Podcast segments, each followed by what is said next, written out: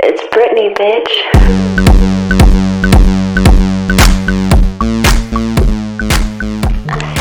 Hello，大家好，欢迎回到《不老有记》，我是 Chloe。Hello，大家好，我是 Evan。好，干嘛？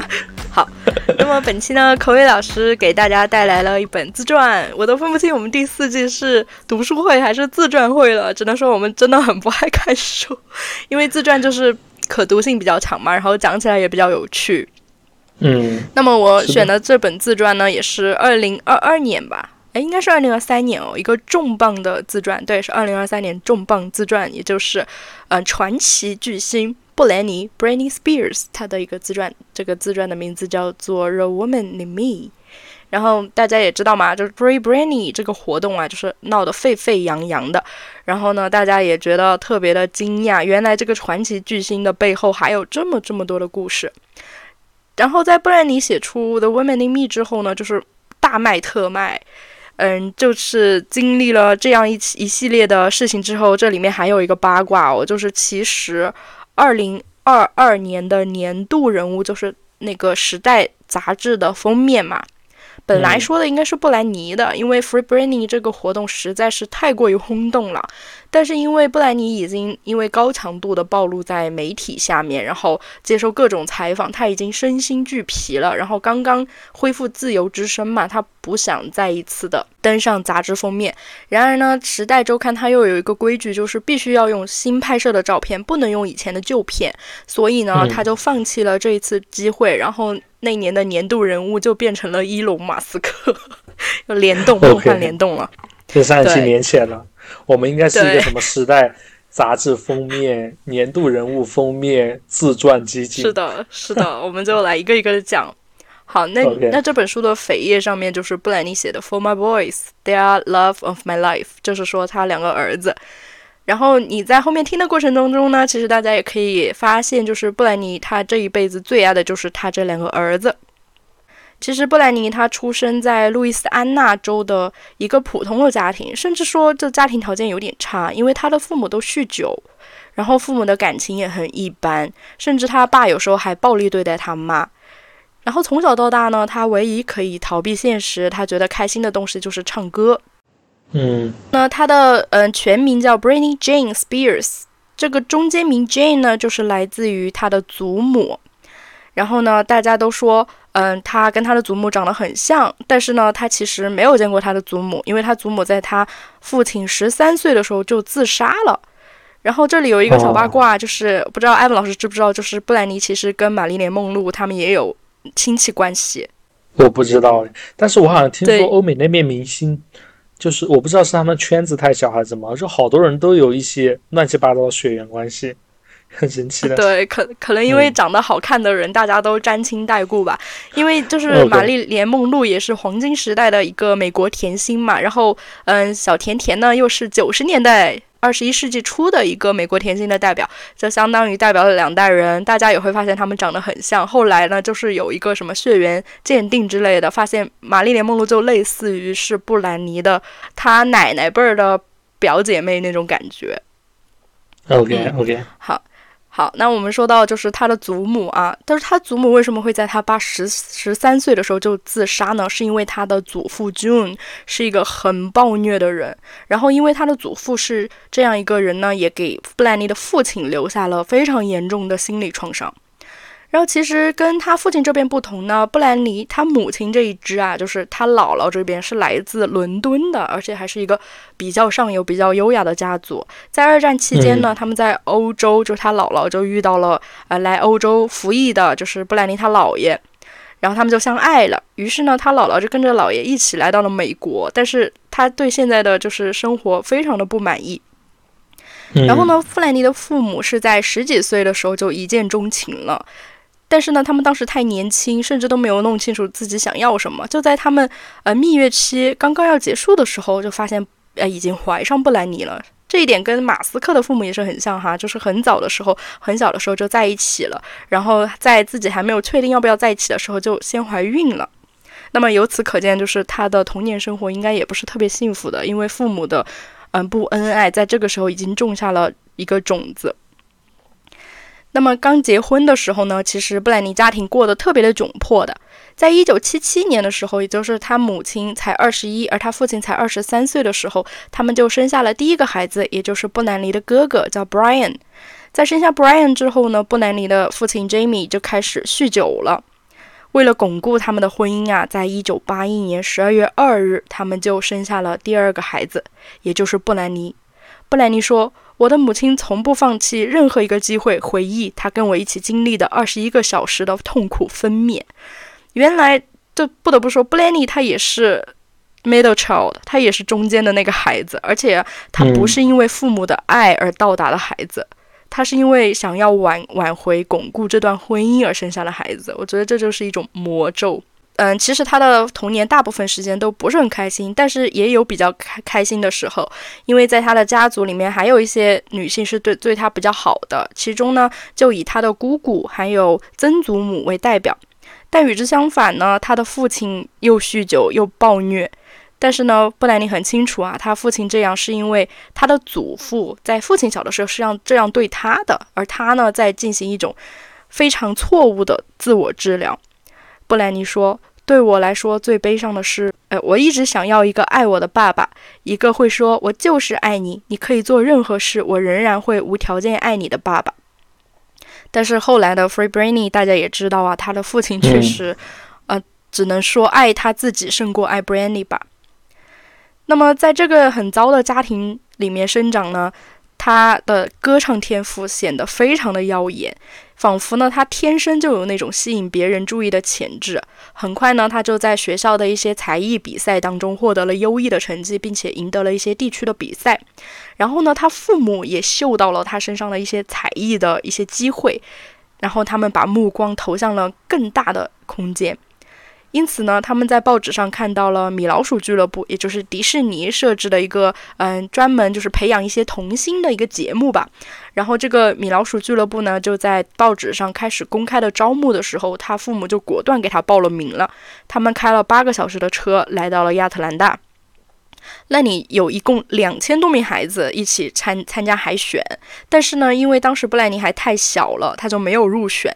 但是因为他表现的特别好嘛。导演对他印象还蛮深刻的，就建议他们去纽约试一试。然后呢，布布莱尼的母亲就给纽约的一名经纪人寄出了布莱尼的照片，他很快就签约了。不久之后呢，布莱尼的妹妹 lyn 出生了。在这个时候呢，布莱尼说：“我是一个有远大梦想的小女孩，我想成为 Madonna、Donny Padden 或者惠特尼休斯顿那样的明星。”但是我也有很简单的梦想，这些梦想似乎更难实现，而我觉得自己太过雄心勃勃，我也不敢大声说出来。这个梦想就是，我想让我爸爸戒酒，我希望我妈别再吼了，我希望大家都都没事儿，都很好。他说，和我家人在一起的时候，任何时候都可能出问题，我在那里没有权利，只有在表演的时候，我才真正立于不败之地。然后呢，在他母亲的陪伴之下，十岁的小布兰妮就穿梭于纽约和路易斯安那的老家之间，参加了一个又一个的音乐剧试镜、选秀节目、广告等等。他终于在纽约获得了一个工作机会，然后呢，他就在纽约留下来工作了嘛。然后圣诞节就来临了，当时只有十岁的小布兰妮，她非常想回家，但是呢，她后来知道。在圣诞节那天，她要表演，她就流着泪问他妈妈：“我真的要这样过圣诞节吗？”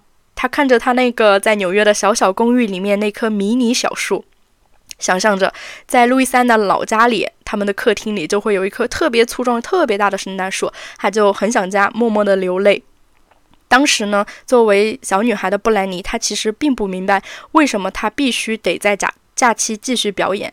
很快呢，布兰妮又长大了一点。她很再次得到了米老鼠俱乐部的试镜机会，然后呢，她也成功的入选了。那么大家也知道啊，就是在这个俱乐部里面，她认识了很多人，然后这些人在后面都变成了炙手可热的大明星，比如说 Christina Aguilera，就是我们说的擦妈，还有 Ryan Gosling，还有 Jessica Simpson 啊，对，还有后面就是呃有跟他有很多故事的一个男人，就是 Justin Timberlake。哦，他们都是米老鼠俱乐部的呀。对他们全都是，而且都是从小一起长大的，就是在十岁出头的时候他们就认识了，而且都是一一期出来的。然后呢，其实在这个俱乐部里，布兰尼是觉得很可怕的，因为他之前都是一些舞台剧啊，或者学校的表演比赛之类的。然后在这个米老鼠俱乐部里，他要直面电视屏幕。但是呢，通过米老鼠俱乐部，他也弄清楚了他自己想要做的事儿，也就是唱歌和跳舞。其实米老鼠俱乐部它也有一个实现嘛，就是过几年之后，就像我们说的一些偶像团体就要毕业了一样。然后他从这个米老鼠俱乐部出来之后呢，他又回到了家乡，过了一段时间正常的青少年的生活。十四岁的时候呢，他就跟他哥哥的好朋友发生了性关系。嗯，当时呢，这个男孩十七岁了。后来这段恋情也也因为他的哥哥发现了嘛，就向父父母告发了，然后他们就分手了。其实，在这个时期呢，布莱尼感到非常的迷茫，因为呢，在米老鼠俱乐部，他认识的那一批同龄的朋友都开始了自己的音乐事业，比如说刚刚提到的 Justin Timberlake，他嗯的组合。超级男孩 NSYNC 就已经出道了，因为在九十年代，在欧美啊，男团女团都是很常见的方式，很多巨星也是组合里出来的，比如说碧昂斯就是从《真命天女》里面出来的，然后 Michael Jackson 也是从 Jackson Five 里面出来的，等等。但是呢，布兰妮她没有走寻常路，她始终觉得我不属于女团，我就是我自己。有一天呢，她就寄出了一个 demo，也得到了一个面试的机会。然后呢，他就来到了这个公司里面。当时就是有一众西装革履的公司高管，就坐在那个房间里，就说：“哎，来展示一下你的本事吧。”然后穿着小裙子的 Brandy，他在一众的这些公司高管的面前唱了惠特尼休斯顿的《I Have Nothing》。很难想象他能唱这种歌诶。他唱的很好，就是布兰妮，布兰妮的歌唱水平是很高的。你可以去搜一下他小时候唱歌的视频，因为。我觉得，如果他唱歌唱的不好的话，他不可能就是嗯，几乎百发百中，就是面试。而且《I Have Nothing》是他最喜欢的一首歌。你说？哦，他后面出的歌好像都有点电音吧？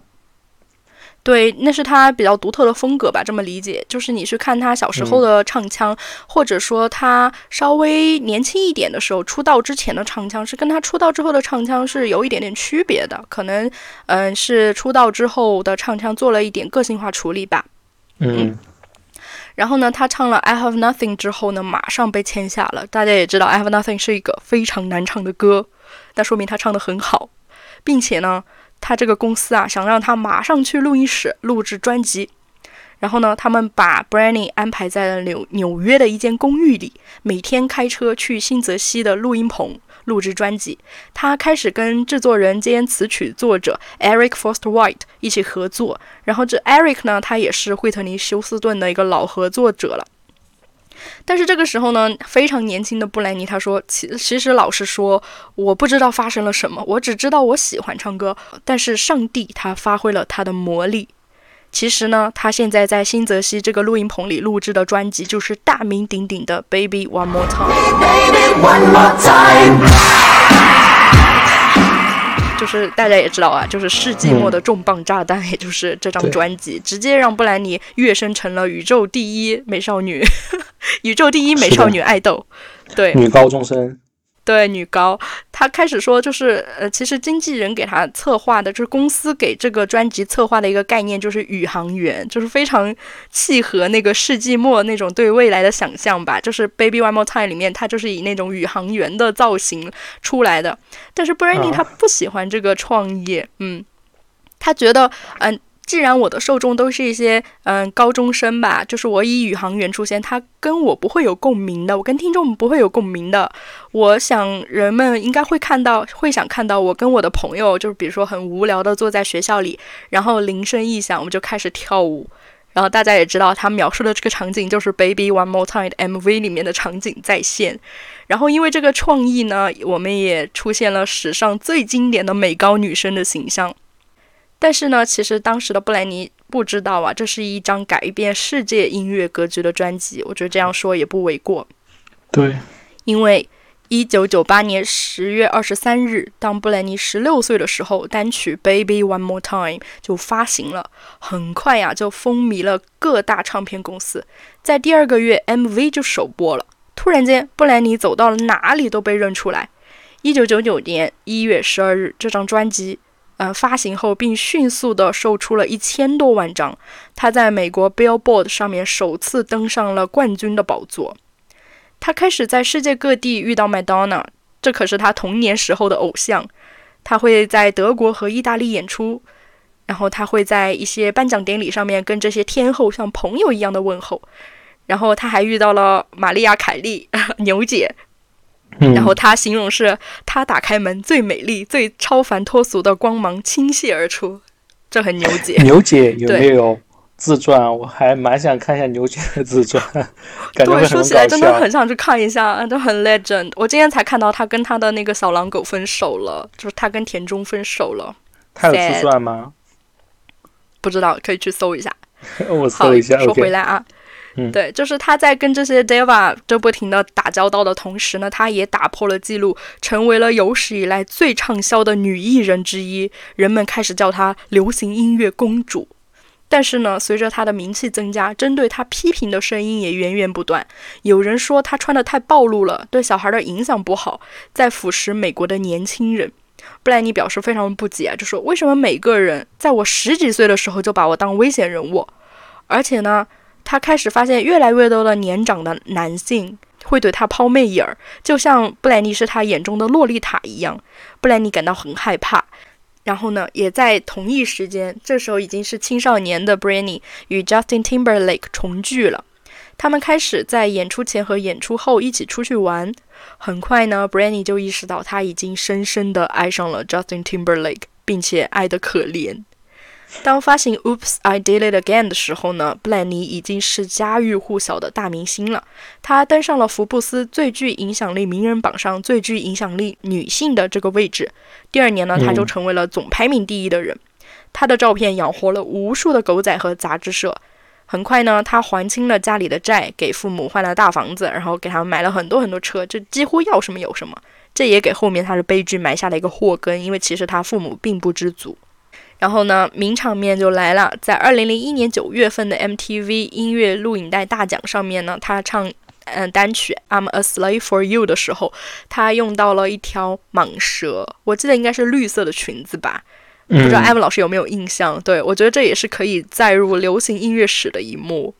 然后布莱尼其实也在书，对，然后布莱尼也在书中透露啊，其实他当时表演的时候他害怕极了，但是其实根本就看不出来啊，当时特别的自信。对，他在脑海中说，就是只要表演吧，没有人知道我很害怕。但是他说，其实他这个蛇啊一直在他耳边嘶嘶嘶的叫，他甚至觉得这个蛇要把他吃了。然后第二天晚上呢，也就在九幺幺的前几天，他在纽约的麦迪逊广场花园和迈克尔·杰克逊合唱了《The Way You Make Me Feel》，然后来庆祝他的嗯 solo 生涯三十周年。这个印象我也很深刻，因为当时就是嗯很很传奇，因为 Michael Jackson 也是上一个时代的一个天王了吧，然后跟嗯新生代的布兰妮一起合作，然后也是很多人都很关注。感觉那个时代还真正的有巨星诶，现在我觉得很少有对，巨星这种人存在了。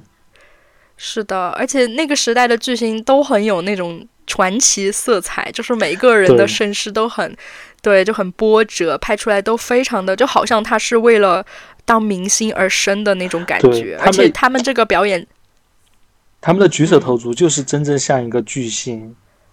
对现在我觉得很少有人是那种感觉了。对，而且他们的身世都非常的精彩，就是他们的演艺生涯，巨星基本上都是那种白手起家的吧，就特别的传奇。对，嗯而且他跟 Michael Jackson 的这个合作舞台就特别有那种就是新老巨星两代巨星就是交汇的那种感觉。对我觉得现在真的很难看到了。嗯，对那么其实，在他的演唱事业发展的如火如荼的时候呢，他也开始试镜一些电影。然后这里有一他在书中自己爆料了一个 一个一个一个八卦，就是他甚至得到了《恋恋笔记本》的试镜机会。我不知道艾文老师了不了解这个电影《Notebook》不？不了解，没有听说过。对我我我给大家说一下吧，就是这个电影呢，它讲的是什么呢？就是说起来有点老套哈，但是它在美国特别受欢迎，特特白女特别爱，我也不知道为什么。它就是说，嗯，就是类似于一个时空转换，然后穿越空间，然后我还爱你这种悲剧爱情片。有点像爽剧的背景耶。最近对，就是的。哎。然后最后呢，这个电影的女主角是给了 Rachel McAdams。然后 Rachel McAdams 她最经典的荧幕形象，也就是在《Mean Girls》里面饰演 Regina George。我觉得艾文老师应该有人没看过，也是白女心中的一个经典。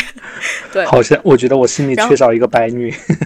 OK，对，然后她她就是嗯，Rachel McAdams 获得了这个女主角，然后这个剧的男主角就是 Ryan Gosling。就是为什么就是大家在欧美论坛上去搜去搜，就是欧美观众觉得帅哥是谁的时候，总有 Ryan Gosling。的地位，但是说实话哈，我觉得很多人都 get 不到他的帅点在哪里。但是其实呢，Ryan Gosling 他为什么会称为被称为帅哥，就是因为《恋恋笔记本》这个电影，因为他在里面饰演男主角，就是可能是因为电影的滤镜吧，就在里面还挺挺酥的。对，而且呢，Ryan Gosling 还和 Rachel McAdams 他们。还成为了真正的情侣，就是从荧幕情侣到真正情侣，然后最后又分手了。我觉得这种感情也是让大家特别的惋惜，然后津津乐道的。对，我觉得 Ryan Gosling 就是帅，我觉得他举手投足会帅一点。其实他长得长相 get 不到，但我觉得他举手投足还是蛮帅的。对，可呃高情商说法就是动起来要更帅一点，对，比比比 近近照要好看一点。氛围帅哥。其实呢。对，其实呢，这个电影女主角试镜啊，布兰妮也是跟 Rachel McAdams，她是竞争到了最后的，但是她最后还是没有得到这个角色。我觉得也可以从侧面说明，其实她的呃演技其实也蛮有天赋的。对，这是她自己一个爆料，感觉她还蛮意难平的，还挺想演的。OK，好，好，那么呃重头戏就来了啊，就是在事业风风火火的同时呢，他跟 Justin Timberlake。他们其实已经开始交往了，他们的感情生活是很甜蜜的。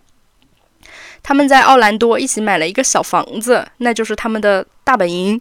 布兰妮自己说啊，那是我人生中一段美好时光。我太爱 Justin 了，我神魂颠倒。我跟他的关系很特别，他甚至不需要说任何话或做任何事，就让我觉得他很亲近。哎，看完这句话，觉得他超爱，对他超爱，我觉得，嗯。而且当时呢，就是他们很高调的，一起牵着手，一起参加各种颁奖典礼，一起主持节目，大家都非常看好这一对金童玉女，然后他们的曝光率也非常的高。大家可以想象，就是顶流的男明星和顶流女明星一起谈恋爱了，而且还是很真的那种。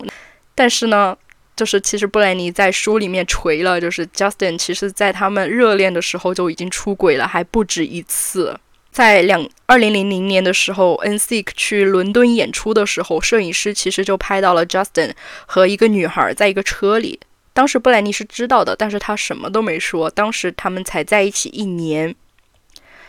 然后呢，他还爆料，其实，嗯，Justin 还跟一个其实现在已经有点名气的一个女明星还有一腿儿吧。但是这个女明星呢，现在已经结婚生子了。然后布兰妮就在书中就没有说出这个人的名字。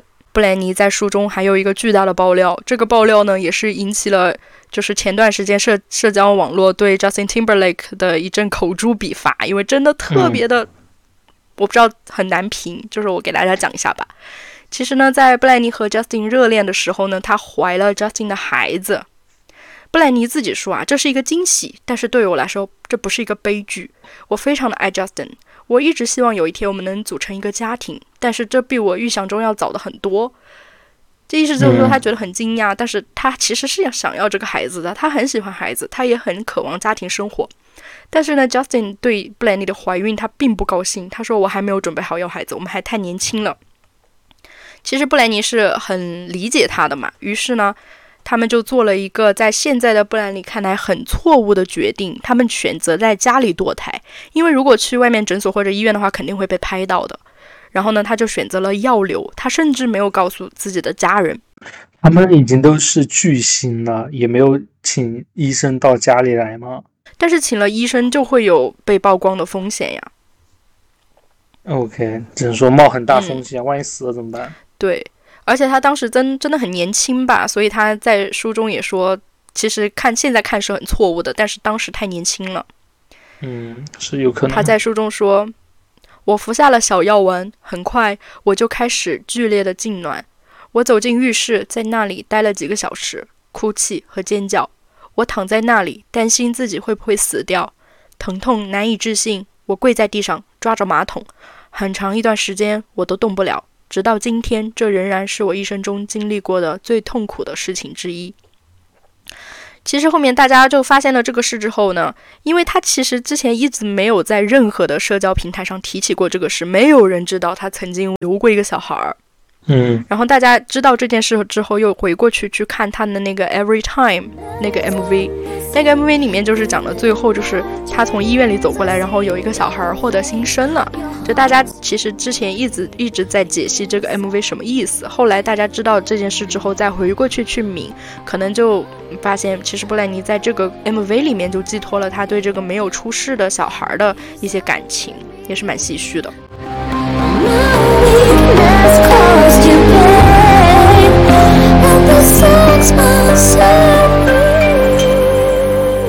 但是呢，在布兰妮这么痛苦的时候，Justin 还是没有带她去医院。他走进浴室，和她一起躺在地上。在某个时刻，Justin 觉得音乐可能会有帮助，所以呢，他去拿起了吉他，躺在布兰妮身边弹着它。我真的觉得很迷惑哎，少看一点抓马剧，真的 很 c a n e r g e 就是非常非常满的 c a n e r g e 不得不说。然后呢，其实，在堕胎之后的一段时间里，布兰妮陷入了混乱，因为她仍然爱着 Justin，她如此疯狂的爱着他。但是其实呢，这个时候 Justin 他的事业已经美美飞升了嘛。布兰妮说：“我应该预见到分手的来临，但是没有。”那么大家猜猜，我们的天王 Justin Timberlake 是怎么分手的呢？是短信哦，在堕胎后不久，在工作的时候，布兰妮就收到了 Justin 的分手短信，就直接被分手了。然后 Justin 的离开呢，对布莱尼的生活造成了巨大的影响，他崩溃了，好几个月都说不出话。每当有人问起 Justin，他能做的就是哭。那么与此同时呢，他的妹妹 Lynn 已经进入了青春期。与 b r a n n y 完全不同，其实 Lynn 他是享受了一点父母的爱的，而且布莱尼和他哥哥小时候家里是很穷的，但是 Lynn 出生的时候，布莱尼已经成名了，他从小到大就没有为物质担心过。但是呢，可能就是因为这个原因，他的妹妹并不感恩，而且甚至对他妈口出狂言，然后他就有点疑惑，就是他妈为什么不教育一下他妹妹？我觉得这也为后来发生的事埋下了一个祸根。在这个时候呢，他说：“嗯，所有人的重心都在他妹妹身上。他进去他父母的房间，大家都会觉得他是个隐形人。他觉得路易斯安那州的生活离他而去，他没有人可以倾诉。圣诞节都是去 Justin 家里过的，他把 Justin 的妈妈当成了自己的妈妈。他感到无助又孤独。但是呢，火上浇油的是，Justin 的成名作《Cry Me a River》发行了。我不知道艾文老师有没有看过。”这首歌的 MV，我印象不太深了，我只记得 Justin 在那个雨中哭。对，其他对他在雨中哭，对。然然后反正反正这个歌的意思就是你背叛了我呀，我泪流成河呀。然后他在雨中哭，然后在这个 MV 里面还有一个背影酷似布莱尼的一个女的就离他而去了，就是他并没有说就是是布莱尼，但是他就在暗戳戳的就这样表达。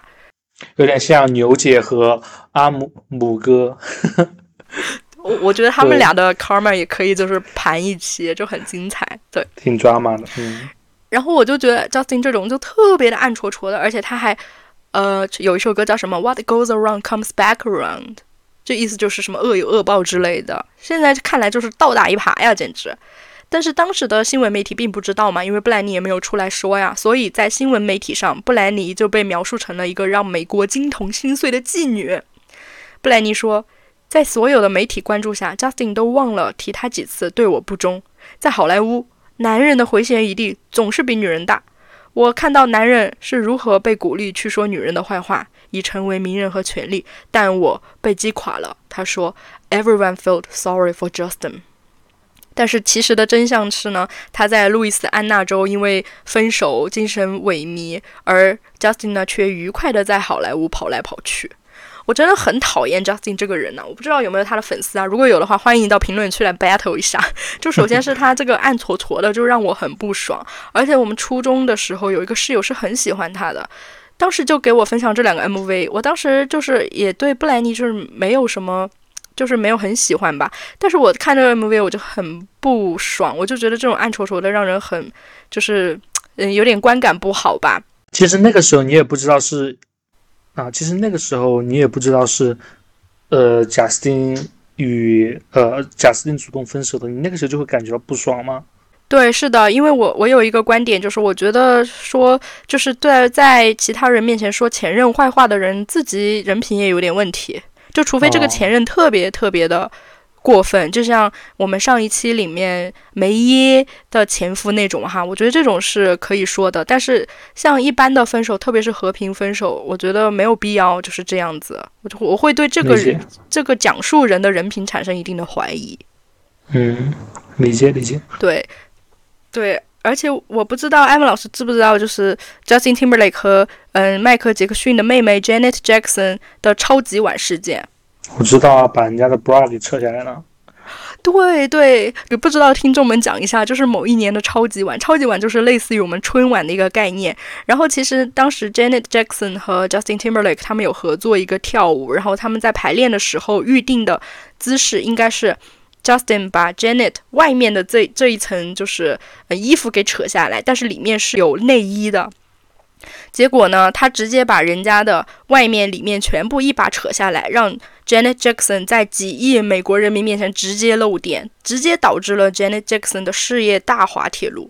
因为 Janet Jackson 她也是九十年代的四大天后之一，然后因为这件事呢，她的事业就大受打击。但是很不公平的就是，其实也是事情当事人之一的 Justin Timberlake，他的事业好像一点都没有受影响。我当时因为这件事对他的人品，哎，感觉也蛮难评的。嗯，其实这个事情都是很后面才知道的。我觉得这个事情就是有点诡异啊。呃，一方面就是美国超级碗嘛，因为是一个合家欢的节目，就嗯，连唱平嗯平时唱一些脏版的歌都要消音啊。啊，另一方面就是设计这个动作确实确实非常不合理，当时就应该考虑到这个风险，而且没有人主动去提啊。我觉得这个事情整个走向，包括后面导致女生呃是 Jenny 呃 Jackson 吗？对，然后导致他一个人被封，然后贾斯汀一点没受影响。我觉得这个整个事情就非常非常的诡异走向。很难评，真的很难评。对对，所以对这个人的人品真的持保留意见。然后因为他的这个 Crimea River 啊，其实对布兰妮造成了很大的影响。布兰妮说：“我觉得 Justin 没有意识到他羞辱我的力量，我想他今天都不会明白。”是吗？因为《Cry Me a River》出来之后，布莱尼走到哪儿都会被嘘。他说有一次啊，他想去一个俱乐部看看比赛，然后他都听到一群人在嘘他。然后他去看湖人队的比赛，整个球场都对他发出嘘声。因为在此之前呢，布莱尼他一直被经纪人打造的是一个清纯、很清纯的形象。这下啊，全国都在对他进行荡妇羞辱。然后布莱尼这时候添了一句：“I believe in karma。”这。Justin Timberlake 那个 Crimea River 还挺火的，我还不知道这个歌的背后还有这么一个故事呢。呃，对，这这是他成名曲，当时是挺火的，就是他嗯事业的巅峰吧。这首歌可以说，嗯，对。然后呢，在这段感情，嗯，不知道布兰妮走出去没有啊？反正 Justin 是走出去了，因为布兰妮听说他一周就勾搭了六七个女孩上床。于是呢，布兰妮就觉得自己应该 move on。他还和 Colin Faria 短暂的约会过。同期呢，Justin 和擦妈一起上了杂志，一起拍了照片，然后一起谈论了布兰妮。对此呢，布兰妮觉得很受伤。他说：“看到那些与我如此亲密的人在媒体上如此谈论我，我感到很刺痛。即使他们不是故意残忍，也感觉像是在伤口上撒盐。”我觉得布兰妮和擦妈的。感情很微妙，因为他们嗯是同期出道的，然后年龄也差不多，都是金发，然后都是唱跳型的歌手，就是嗯，而且都是米老鼠俱乐部出来的嘛，就是我能感觉到布兰妮对他的感情很微妙，对，就点到点到即可。好，那么其实呢，在布兰妮最低落的时候，麦当娜是他为数不多的访客之一。当时呢，他其实正在准备新歌，但是怎么准备都不满意。他决定呢，就添加一些新的东西。于是他很快想到了麦当娜，他跟麦当娜一起合作了一个单曲，这个歌曲就是大名鼎鼎的《Me Against the Music》。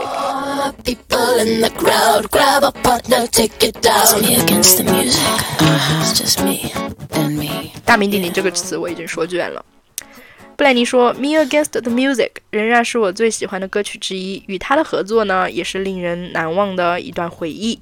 然后众所周知的，在那一年呢，一个表演上面，这两个美女就进行了激烈的热吻。而这张专辑里面的《Toxic》也让布兰妮获得了格莱美奖。那么其实呢，在外界的纷纷扰扰已经让布兰妮心烦意乱的时候啊。他其实还是想回到家里，于是他选择回到路易斯安娜的家里静一静。但是呢，即使住在他的房子里，花着他的钱，他的母亲对他的回家也没有感到很开心，反而因为他带来了很多朋友，觉得很烦。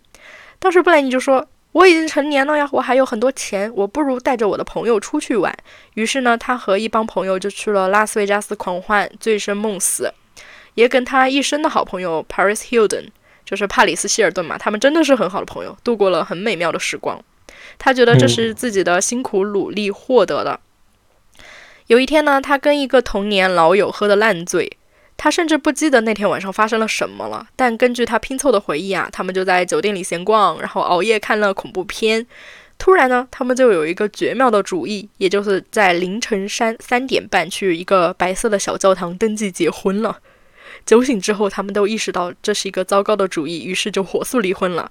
这段婚姻只存在了五十五个小时，这就是布莱尼的第一段婚姻。我看到这个，我就觉得《老友记》诚不欺我呀。就是，嗯，Rachel 和 Ross 他们在拉斯维加斯喝醉了之后也要去结婚，对，这让我觉得拉斯维加斯这个城市有毒吧，就是。总感觉就是罪恶之城嘛，感觉人去了那都要结个婚。摩登家庭里面那个 Haley 也去结婚了。对，就是觉得好像是在罪恶之城，你做什么都是 What happens in Vegas stays in Vegas 那种感觉，就是你在里面就不受法律控制了一样的。而且不得不提到，我们之前讲的就是 Jason Moss，呃，《The Last Victim》那一期嘛，他也是拉斯维加斯人，就是他也在书中表示说，其实他作为拉斯维加斯人，从小到大什么都见怪不怪了，就见过的怪事太多了。对，所以拉斯维加斯真的有毒。嗯，好，那么这就是布兰妮的第一任丈夫，其实就甚至连一个名字都没有留下在书里面，因为毕竟也只有五十五个小时嘛。但是呢，如果你是布兰妮的粉丝啊。你肯定对她的第二任老公恨之入骨，人称“肥凯”，也叫 Kevin。他是布兰妮的感情和婚姻生活当中很重要的一个人，因为他不仅是布兰妮认真的第一段婚姻，也是造成了他悲剧人生的一个重要原因，更是他现在两个儿子的父亲。布兰妮和 Kevin 呢，他们相识于一家好莱坞的俱乐部。布兰妮形容。他对 Kevin 的第一印象是坚定、坚强，让人感到安慰。我们一起去游泳的时候，他会在水里抱住我，不让我走，除非我想让他走，不管要花多长时间。我记不清上一次有人对我这样是什么时候了。哎，我不得不说，姐真的很缺爱，也很让人心疼，很恋爱脑。对，其实 Kevin 并没有布莱尼说的那么好。在 Kevin 跟布莱尼第一次见面，甚至后面开始 dating 的时候，Kevin 已经有一个孩子了，这个孩子已经要蹒跚学步了，而且 Kevin 的前女友已经怀了他们第二个孩子八个月了。直到 Kevin 和布莱尼在一起一个月之后呢，布莱尼才知道他有孩子，但是呢，他还是选择原谅他啊。他以为 Kevin 会给他渴望的稳定和自由。但是后来我们知道，其实没有嘛。在那年秋天 b r a n n y b r a n n y 就跟 Kevin 结婚了。二零零五年九月十四日 b r a n n y 的大儿子 Sean Preston 出生了。然后在 Sean 出生后仅三个月，她又怀孕了。这让我想到上一期就是说的梅耶嘛，三年零三个月连生三个孩子，三个孩子真的是，对，这这对女性的。对，这对女性的身体伤害是很大的。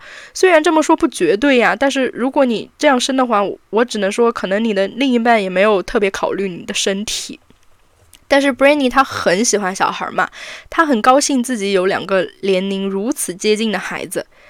但是呢，这对她的身体来说是很困难的，不仅身体来说很困难，精神上还要面对非常多的悲伤和孤独，因为她觉得整个世界都要跟她作对。他不仅要面对一些身体上的不适啊，他还要随时提防着狗仔的攻击。因为大家不要忘了，就是如果你是一个狗仔，你能拍到一张布兰妮就是从来没有被人拍到过的照片，你就可以基本上你这一生财富自由了，可以这样说。有一次在马里布啊，狗仔太过于疯狂地追踪他，然后甚至都说把他的车堵得水泄不通。他抱着大儿子，怀着小儿子被堵在车里，他当时就无助地哭了起来。然后这些记者都特别兴奋地在他车外面拍拍拍。而且呢，杂志们他似乎最喜欢的就是一张能配上布莱尼斯皮尔斯变肥啦这样标题的照片，而且你看他好像没化妆这种照片。好像这两种事情是一种罪恶的一样，布兰尼他非常的不解，他说：“难道你们想让我永远保持十七岁那样的曼妙身材吗？那显然是不可能的呀。”嗯，然而呢，与其当一个好父亲啊，在他儿子幼年的时候，Kevin 就开始和自己的狐朋狗友一起没日没夜的吸毒，他们夫妻的感情也越来越疏远了。这个时候呢，布兰妮还对他心存幻想，他说。我给自己打气，他是我的丈夫，我应该尊重他，他是我孩子的父亲。但是显然呢，Kevin 已经因为和布兰妮结婚啊带来的一些金钱和名气冲昏了头脑了。二零零六年九月十二日呢，他们的二儿子 Jaden 出生了。在二儿子出生之后呢，布兰妮患上了产后抑郁。但是这个产后抑郁呢，也是布莱尼现在去回溯自己的经历，他给自己呃诊断的，因为他只知道那段时间他非常的悲伤、焦虑、疲倦，但是没有人帮助他，也没有人给他说你这是产后抑郁，而且媒媒体对他的关注呢，也让一切雪上加霜了。老公 Kevin 呢，也时常不在家。在 Brandy 最脆弱的时候，也没有像最开始认识的那样抱住他，反而呢，他开始利用布兰妮给他带来的一些名气，到处社交、接广告、参加节目，在采访时侃侃而谈。他对媒体说：“我最骄傲的就是成为一个父亲。” Meanwhile，布兰妮一个人带着两个儿子躲着狗仔。为什么还能接广告啊？我也很好奇。因为他是布兰妮老公啊，就他也是个名人了，他也混名人圈了。我只能说很迷，好吧？嗯。对，很难评。对，那么很不意外的，在这种关系下，二零零六年十一月初，他们就商议离婚了。离婚之后呢，孩子的抚养权成为了他们争夺的焦点。布兰妮肯定是真的爱孩子啊，但是 Kevin 他真的爱孩子吗？得打一个问号。至少啊，从孩子出生的前期看不出来他有多爱孩子。但是呢，这两个孩子啊，是他下半生荣华富贵的保障。然后呢，在这个争夺战里，他的卑劣才真正的体现出来。然而呢，布莱尼的家人这时候在干什么呢？在他还在跟前夫经历离婚风波的时候呢，他的母亲没有给他情感支持，反而对他大喊大叫。布莱尼说：“无论我在世界上有多少粉丝，我的父母似乎从来都不认为我有多大价值。反而呢，是他的好友帕里斯希尔顿帮助了他，他们的友谊真的很真啊。”嗯。那么，作为监护权争夺战的一个战术，Kevin 他试图让所有人相信布兰妮已经疯了，甚至疯到没有办法监护孩子。这是一个很典型的战术啊，就是要塑造一个疯女人。他不仅不把孩子带给布兰妮，还连续几周不给他看。雪上加霜的是呢，在这段时间里，布兰妮的姑姑去世了。我们在最开始也提到，他的姑姑跟他感情是很好的，对他来说就像一个母亲一样。布兰妮的精神濒临崩溃。他跑到 Kevin 家的门外，就是祈求他想要见见他们的儿子。当时呢，他俩两个儿子只有一岁半和半岁左右，然后他们在屋内不知道发生了什么事情。Kevin 不让他进屋，然后他在外面苦苦祈求的这一幕就被狗仔拍下来了。布兰妮说：“我无法形容我所受到的羞辱，我走投无路了，像往常一样，我在外面被这些人追着，等着我拍点什么，所以。”那天晚上，我给了他们一些材料。我去了一家发廊，拿着剪发器，把我所有的头发都剃光了。这件事，我相信大家应该都知道吧？嗯。但是呢，其实那一年的媒体啊，没有人对他感到同情的，大家都是很戏谑的那种。哎，你看嘛，顶级偶像跌落神坛，大家都饶有兴致的。而且我小时候，我甚至在四三九九里面玩到过一个游戏，就是一个装扮类的小游戏啊。嗯，我当时是想是想玩一些美女换装游戏嘛，然后里面有一个游戏就是给布兰妮做发型，然后就点进去了。但是其实那个设计是很恶意的，就是你剃一下它就会变成光头，然后布兰妮她就会从那个面容精致的偶像变成那个嗯满脸是花的妆，然后哭着泪的那个样子，然后后面还有那种嘲笑的声音。我当时就觉得，呃，现在回过味儿来，觉得这个游戏真的很恶意，就是大家也可以。就是反过去推当时的舆论对他的这个行为是什么样的一个态度，大家都是一种看好戏的状态。对，我觉得那个时候四三九九很还蛮潮的，居然会有这种 对 这种游戏，就是就是会引他们会引用很多欧美网站那种 Flash 小游戏啊，就是也没加审核就引过来，还有很多黄暴的内容也有没有审核的那种。挺疯的，挺疯的。然后布莱尼也在后面解释了他的行为啊，他说，其实头发的意象啊，对于表演者来说是很重要的，特别是女孩儿，女孩儿应该有头发，这才是男人们应该看到的，他们想看到的，他们喜欢看长发飘动，而剃头呢，就是布莱尼对世界说 “if you”，我觉得这是布莱尼对长期就是凝视他、控制他的一种反抗，就是布莱尼说。我我剃头就是为让你们知道，你想让我为你变漂亮了吗？F you，你想让我帮你吗？F you，你想让我成为你梦中情人吗？F you，然后无数个 F you。他说我已经厌倦了，就是这段发言非常的女王发言。但是呢，当时的布莱尼真的很可怜，因为发现他哇，就是小甜甜疯了，然后狗仔队就像水里有血的鲨鱼一样，异常兴奋地围着他转。有一次呢，在狗仔的包围下，就是布兰妮很本能的抓起了他手边唯一的东西，也就是一把绿色的雨伞。他试图保护自己，但是大家都知道，一把雨伞是不可能伤到任何人的。但是，但是这些啊，OK，没有没有，就是他只有一把雨伞，然后他就嗯拿起来保护自己。然后这些记者呢，就特别兴奋来拍着布兰妮好像又发疯了这种照片。后来呢，这一群狗仔当中的其中一名接受采访的时候说啊。那对布兰妮来说肯定不是一个美好的夜晚，但是对于我们来说是一个非常美好的夜晚，因为我们拍到钱了。我觉得太可怕了。那么在他最无助、最脆弱的时候，他的母亲拒绝见他，因为觉得他太丑了。而他父亲见到他的第一句话就是：“你真丢人！”看他的眼神像看一只丑陋的狗。为了走出这个黑暗的局面啊，他决定把自己的身心投入到当时正在制作的专辑《Black Out》，然后他也参与了一些表演和巡演嘛。他甚至在后台碰到 Justin 了。他说：“我已经有一段时间没有看到他了。”在 Justin 的世界里，一切都很顺利，他在各个方面都处于顶峰，而且他非常的非常的狂妄自大，太讽刺了，真的太讽刺了。然后呢，布莱尼鼓起勇气登上了电视荧幕，但是呢，在接下来的几天和几个星期里，这些报纸啊就开始取笑他的身体和他的表演。然后呢，还有一些喜剧演员也在台上拿布莱尼当谈资，哎，还嘲笑了他的儿子。嗯，布莱尼是后来听说了，但是他听说之后他也没做什么，他只是在后台偷偷的哭，真的很令人心疼。姐，我好像听说了，就是说嘲笑他儿子这个事情。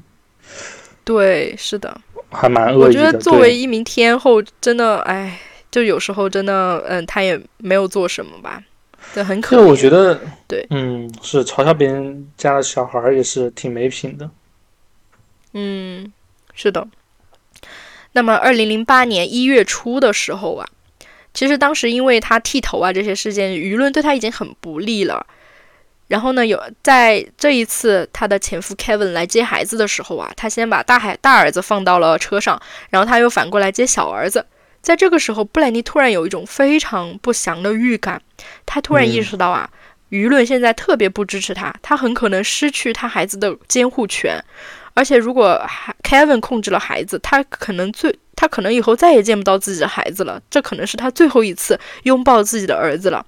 于是呢，他很害怕，他把自己和小儿子锁进了浴室。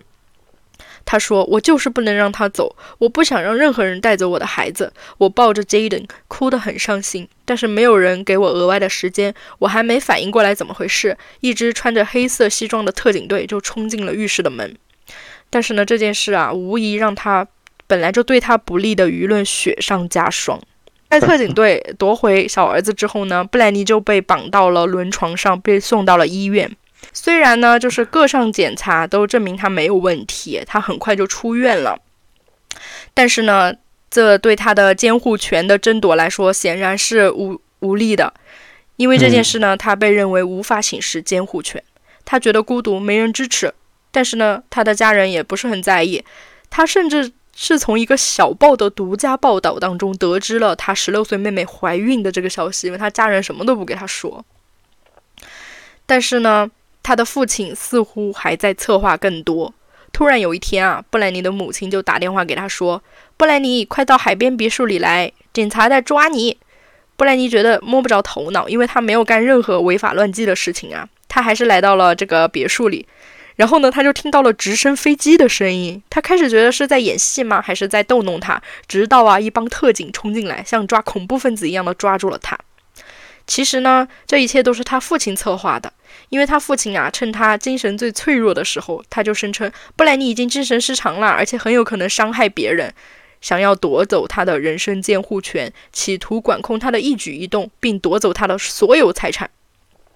但是呢，他母亲啊也没有好很多。当他每走错一步的时候，他妈妈好像一点也不担心。而且呢，他妈妈还在电视上分享布莱尼的每一个错误、每一个秘密，然后宣传他自己写的书。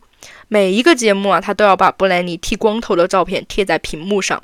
而且呢，他还说，他说不知道为什么呀，我把女儿就养成了这样，我的小女儿就很好啊。布莱尼对此就表示特别的伤心，这无疑对他的精神状态是火上浇油。布莱尼说：“如果我有一个孩子，我的孩子也有类似的经历，你觉得我会写一本书吗？我会跪倒在地，我会尽我所能帮助他渡过难关，抱着他，让他好过一点。”然后最后呢，布莱尼的父母联合夺走了他的身份。布莱尼。至今为止，他都不理解为什么加州可以让一个像他父亲这样的人，一个酒鬼，一个穷光蛋，一个失败者，在布莱尼取得了这么多成就和做了这么多事之后，还可以控制他。在控制了他之后呢，布莱尼的父亲像对待赚钱工具一样的对待他。他好像病的，布莱尼特别讽刺啊，他说：“我病的没有办法选择自己的男朋友，我也病的没有办法选择自己啊喝不喝酒。”但是不知为什么，我还很健康，我还可以不断的巡演，我还可以上电视，我还可以开演唱会，然后给他们赚钱，这好像很矛盾。他说他给他父亲求情，他说：“爸爸，我没有偷东西，我也没有伤害任何人，我也没有吸毒，我觉得我没事儿了，我可以，我自己可以了。”他的父亲说：“你就坐坐在那个椅子上，女儿，我来告诉你是怎么回事。”布兰妮看着他，心里越来越害怕，直到他爸缓缓说出 “I am Britney Spears now”，我真的觉得好可怕呀！就是他爸把他的身份窃取了。嗯啊，对。然后其实被控制的细节，我觉得也让人毛骨悚然，因为这是一个全世界闻名的大巨星嘛。嗯。然后在控制期间呢，他其实极少外出。那么比如说他要出去参加一个晚宴。他的保安团队要在到达之前彻底搜查房子，房子，然后保证没有任何酒精和毒品，甚至一些药品。在他离开之前呢，没有人可以喝酒。其他客人呢就对此表示嗯，OK OK。但是布莱尼其实能感觉到，他一离开，真正的聚会才真正开始。也就是说，大家开派对也没有人想要去邀请他了。如果有男士对他表现出兴趣，想要跟他约会呢，他父亲的安保团队就会对这个男的进行背景调查，让他签保密协议，甚至要做血液的检查，然后还会询问一些病史和姓氏。他爸怎么会知道谁要跟他 date？因为他是二十四小时被监控着的呀。哎，我只是觉得很疯。对，真的很疯。那至此呢，其实他的友情和爱情都被他爸牢牢的控制了。他甚至不能拥有私人电话，然后他父亲把他身边真正的一些亲密的朋友也给他隔绝了。他被控制了整整十三年，在被控制的十三年里，他每一个请求都要经过他父亲的同意。他父亲决定了他去哪儿和谁一起去，然后不管怎么节食和锻炼，他父亲总是说他胖，让他严格的。结实，但是具有讽刺意味的是，他们其实是有一个大厨在他家里，就是什么样的大餐都可以给他做的。但是没有办法，他每天只能吃他父亲给他安排的减肥餐。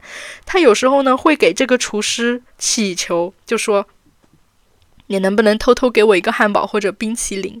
然后这个厨师说：“夫人，我很抱歉，我有你父亲严格的命令，所以啊，接近这么多年来，他几乎只吃鸡肉和罐装蔬菜。”对，他不是可以喝星巴克吗？对，还是还是有星巴克，星巴克倒是有啦。对，那么大家也会觉得很好奇，就是你为什么要同意啊？然后布兰妮说，他其实是为了孩子，因为他父亲是用孩子来要挟他，就说如果你不按照我做的，我让你永远都见不到孩子。他说，牺牲我的自由换取和我的孩子一起小睡，我觉得这是值得的，没有什么比我的孩子更重要。我觉得他真的很爱他的孩子。他为了给嗯他父亲赚钱嘛，他就一场又一场的去在全世界辛苦的巡演。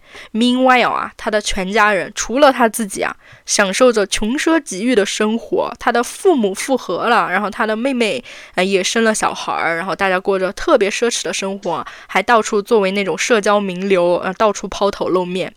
但是他自己呢，却领着两千块钱一周的零花钱，背着一些平价的包包，喝着星巴克，是有星巴克的，这里提到，然后穿着很廉价的衣服，然后甚至有一段时间，就是还被不知道情况的粉丝就嘲笑他嘛，就是大家很友善的嘲笑他，就说的史上史上最接地气的天后。即使呢，其实他开一场巡演，他就可以赚到上亿美元。然后布兰妮还讲了一个特别让人感到心酸的一件事。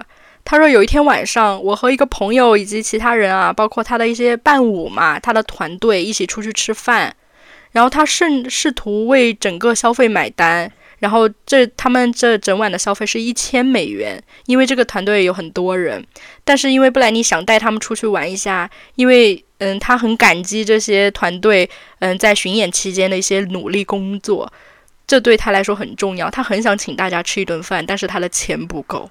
真的觉得好心酸啊！他他一场巡演就可以挣上亿美元，但是他请自己团队吃饭的钱他都给不出来。所以有时候祝福布莱尼死全家真的是一句祝福，还是祝福他死全家吧。嗯，对，好，这是这十三年来了，布莱尼感觉自己活得像一个影子，被父亲控制着他的身体和他的钱。布莱尼觉得很不公平啊！他说：“想想有多少男艺人，他们把钱都赌光了，然后多少人有滥药物滥用和精神健康问题，没有人试图剥夺他们对自己身体和金钱的控制权呀。”布莱尼呢，其实，在被掌控的这十三年里，他也没有放弃自己的音乐事业，他的成绩仍然非常出色。因为不幸中的万幸啊，他还是有爱他的粉丝。那么，其实这些粉丝在后面也是救他于水火之中。在拉斯维加斯的巡演过程当中呢，他也逐渐找找回了自信和热爱。在二零一四年呢，他决定，终于决定要摆脱父亲的控制。他去了法院，提到了他父亲的酗酒和不稳定的行为，要求法院做药检，但是法院没有采纳。然后呢，他私下联系了律师。这个时候呢，他父亲说：“我要送你去 AA meeting，你需要戒酒了。”然后布莱尼为了见自己的儿子嘛，还是乖乖的听从。直到有一次呢，就是他儿子好不容易来访，就可能只能见几个小时就要走了。他很想跟自己儿子看个电影，但是呢，马上要 A A meeting 了，他父亲就说：“你快去开会。”他说：“求求了，就是我只想跟我孩子一起看看电影。”但是他父亲的态度很坚决。在他那一刻呢，他想要求助他的母亲，但是他的母亲很冷漠，就好像没有看到这一切。这个时候，布莱尼说：“我开始觉得我在一个邪教，我父亲是邪教领袖。”其实那个时候，我觉得他就是有一点点觉醒了吧。嗯。然后在年的圣诞节呢，他很期待和自己的儿子一起过，但是呢，他的父亲告诉他两个坏消息：第一呢，你的两个儿子要跟我一起过；第二，因为我们在你的包里发现了一个营养补充剂，所以你要被送去戒毒所。布莱尼表示很不满啊，他的父亲就说：“那我就要把你送上法庭，我会让你看起来像一个白痴，你不会赢的。”布莱尼呢，在这个时候觉得自己被煤气灯了，I was being gaslit。这也是我们之前讲过的。我觉得他父亲真的是有，就是想把他变成疯女人那种，对他行使了一些煤气灯的操控。嗯，其实口语老师刚刚刚刚又讲到，I was 呃 being a gaslight。我想这些东西是不是真的是有迹可是有迹可循吗？我都感觉快总结出来规律了，就是这些恶人的身上。就真的是有这种操控，呃，比如说像那个孙永泰呀，包括之前马斯克的父亲啊，这些这人就是身上这些特质，好像真的是有迹可循，好像我们真的是可以通过这些东西总结出来一些规律，去可以避免发生类似的悲剧。嗯，对，总而言之，我觉得就是要远离那种有自恋倾向的人，然后有暴力倾向的人，是高发人群，gaslighter。嗯，好，那么布莱尼又被强制的送进了这个戒毒所里。在这个戒毒所里呢，他不能出去，不能开车，不能私下洗澡，不能关房间的门。他时刻被监视着，甚至在他换衣服的时候都有人监视他。而且他必须晚上九点睡觉，八点到九点可以在床上看会儿电视，但是呢，也必须在监视下进行。我觉得在这种环境当中，不疯的人也被逼疯了吧。所以呢，布兰妮意志消沉，身体发胖。而这几个月里呢，他的家人一次也没有来看过他。但是呢，他爸爸这个时候啊，在外面接受媒体采访的时候，却说：“我最爱的就是我的宝贝女儿布兰妮，希望她早日走上正途。”他打电话问他的妈妈为什么要这样对我，他妈妈只会说：“我不知道。”布兰妮这个时候似乎已经绝望了，似乎他嗯已经被控制，然后在这个没有生机的地方，没有了任何的没有了任何的希望。但是呢，就在这个时候，事情出现了转机。有一天，一个护士她很惊讶的给布兰妮看自己的电脑，上面有几个人在接受采访，然后他们的 T 恤上面写着 “Free Brandy”，那是布兰妮的粉丝。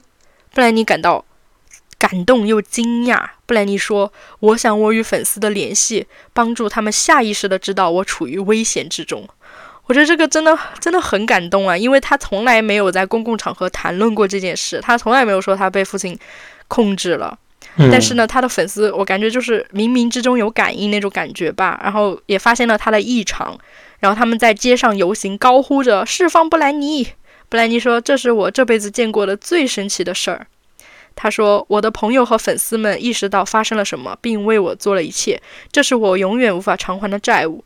如果你在我无法为自己辩护的时候为我挺身而出，我从心底里感谢你。”那么其实 Free Britney 呢，我感觉我也有亲身参与吧，就是或者说有亲身见证这一切吧。因为当时呢，就是在中文互联网上，微博大粉其实有持续的在搬运，而且他们自己也有在分析这一切。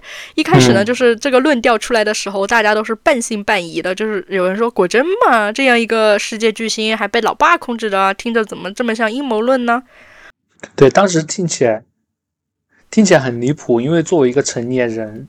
对吧？然后自己是一个，呃，无完全民事行为能力的人，还被自己的老爸控制住。然后这里面又涉及到伦理、亲情，包括法律制度，让大家觉得一切都不是不太不可思议。对，包括最开始听到这个事情的时候，很像那个之前不是说碧昂斯把那个 C 亚关在地下室吗？是有这么一个梗吗？对，就有点像这种这种梗对对对，就对，感觉以为大家就是在玩梗之类的，没想到后面发。发现愈演愈烈，发现这件事情是真的，所以就更加离谱了。对，是的。后来就是大家扒出越来越多的证据，然后就发现好像真的有这样回事。后来甚至我印象当中，就是微博的大粉布兰妮大粉，他甚至就是给嗯我们发了一个链接，里面就是某个什么白宫请愿 Free Britney，然后让我们上去就是请愿，我还上去请愿了，就是我们中国粉丝也出了一份力呢。布兰妮，谢谢你。对，OK，在在众多粉丝的努力之下，在被关押了三个半月之后，布兰妮被放出来了。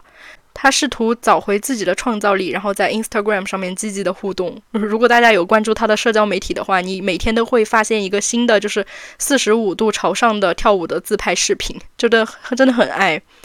然后在疫情期间呢，他在自己的家里阅读图书、绘画，找到了一些宁静，但是呢，他仍感到孤独。在这个时候啊，他甚至还想联系自己的家人，他自己也说不清楚为什么，在他家人做了这么多伤害他的事儿之后，他还想去联系他，即使他的家人伤害他这么深了。但是呢，他发现，在他进戒毒所这段期间里呢，他家人丢掉了路易斯安娜家里他的很多东西，包括他小时候辛辛苦苦收集的玩偶，包括他三年的写作成果，里面有一些对他真正有意义的诗歌。都被他家人扔了。这个时候，布兰妮才真正的死心。他说：“当我看到空空的架子，我感到有一种难以抑制的悲伤。我泪流满面地想起了我写起的诗歌，他们对我很重要。我的家人把他们扔进了垃圾桶，就像他们把我扔了一样。从那一刻，我意识到我再也不想见到他们了。我对此很平静。”在二零二一年六月二十二日的晚上呢，他在加州的家里拨打了九幺幺报警电话，举报他的父亲滥用职权。六月二十三日呢，他在洛杉矶遗嘱认证法庭呢就监护权问题发表了演讲。他控诉他的父亲：“我被当作罪犯对待，他让我觉得我活该，他们让我忘记了自我价值。”九月二十九日，在一场大型法庭听证会之后呢，他的父亲的监护权的职务监护人这个权利呢。被停掉了，布兰妮说：“我感到如释重负。那个小时候让我害怕，长大后统治我的男人，那个比任何人都能破坏我自信的男人，再也不能控制我的生活了。”在二零二一年二一年十一月呢，Jamie Spears 彻底失去了布兰妮的监护权，布兰妮自由了。他感到震惊、宽慰、兴奋、悲伤、喜悦。他说。我的父亲不再在我身边，我吃自己想吃的东西，我的身体变得强壮，变得自信。我开始喜欢自己的样子，我觉得重生了，就像小时候一样。我在家里边走边唱歌。我经历了太多，我做过音乐，周游过世界，做过母亲，找到过爱，失去过爱。我已经有一段时间没有真正感受到自己的生活、自己的力量、自己的女性气质了。But I'm here now. 这就是这本书的最后一句话。我不知道艾文老师就看完这本，就是听完这本书，你有什么感受？我觉得巨星背后真的这个故事还蛮传奇的，真的很传奇，对不对？就是有的人就是 born to be。对，其实我刚刚想说的，在刚刚其实已经说过了，就是这一切都是太离谱了。就是首先你很难碰到这样的呃家长。啊，他的爸妈，呃，其实布兰妮都已经成年这么久了，还要觊觎他给家里供血，包括还要碰到这样的妹妹，包括还要有一个这样的相关的一个法律体系，包括布兰妮从来没有发生过，但是他的粉丝能够，呃，在互联网上为他请愿，就是这一切的一切都发生的很戏剧化，包括其实我觉得。不然你最后说的这一句啊，But I'm here now。嗯嗯，我只能说这个故事还结束的太早了。其实未来可能还会有很多抓马的故事发生。对，因为毕竟他前段时间又结婚又离婚了。是吗？所以我还是说跟他那个 Sam 那个小狼狗。是的，是的。对我就是看完这本书感受，就像艾文老师刚才两次评论恋爱脑一样，就是他，嗯，我不说恋爱脑吧，就是他真的很缺爱。因为你看到他的家人，我觉得真的很难评，就真的很惨。原生家庭对人的影响真的很深远。嗯，但是呢，其实原生家庭很破碎，就是很多巨星都这样的。他们不仅是艺术方面的成就很耀眼哈，他们的个人的感情生活也被人津津乐道，还有他们的原生家庭，就是很一很像电影一样波澜起伏的一生，就好像是世界给他们。关上的那一扇窗，就是他们的原生家庭和精神的稳定情况。我觉得巨星是这样子的，而且呢，这种破碎感其实也构成了他们魅力的很大一部分。毕竟呢，艺术就是他们的全部嘛。他们有时候悲剧的生活，其实虽然是他们的不幸，但是其实也是艺术的一种幸运。而且呢，你几乎所有叫得上名字的 icon，他的家庭都有点破碎，他自身都有点问题的，就是精神都不稳定。嗯，是的，对。嗯嗯，那么最后呢，我我还是觉得，嗯，这是一部其实我觉得蛮有女性主义色彩的一个自传。如果大家去看这个自传的话，其实里面有很多，就是布兰妮她现在已经四十多岁了，她现在去回想自己年少的时候经历的一些事，她从一个比较女性主义的观点，嗯，来去比较比较认真的去看清楚这一切。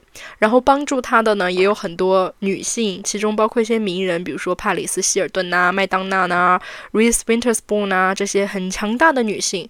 然后还有她参加 AA meeting 里面的一些年长的女性，也无私的帮助了她。还有他团队里面的一些舞者、化妆师，甚至呢，在戒毒所里面有一些可爱的女孩成为了他的女朋友，然后支持了他。他还特别感谢了就是 gay community 对他的支持，就确实是他的粉丝当中有很大一部分都是 LGBT 的一些群体，然后在 Free Britney 的过程当中呢，啊，也对他的帮助非常的大。他在书里面呢，其实也控诉了好莱坞的一个厌女的现状啊，就是对女性名人的高要求，然后女性的一些未成年的明星对他们的性骚扰也是被默许的，然后对男女的明星的一些双标，然后对名人女母亲的苛责等等，都是被他揭示的，我觉得还是比较直白的。特别是你看他跟 Justin 的一些对比，嗯，为什么对他的影响就这么大，然后 Justin 一点影响都没有？我觉得这也是能说明好莱坞的一些一些问题的。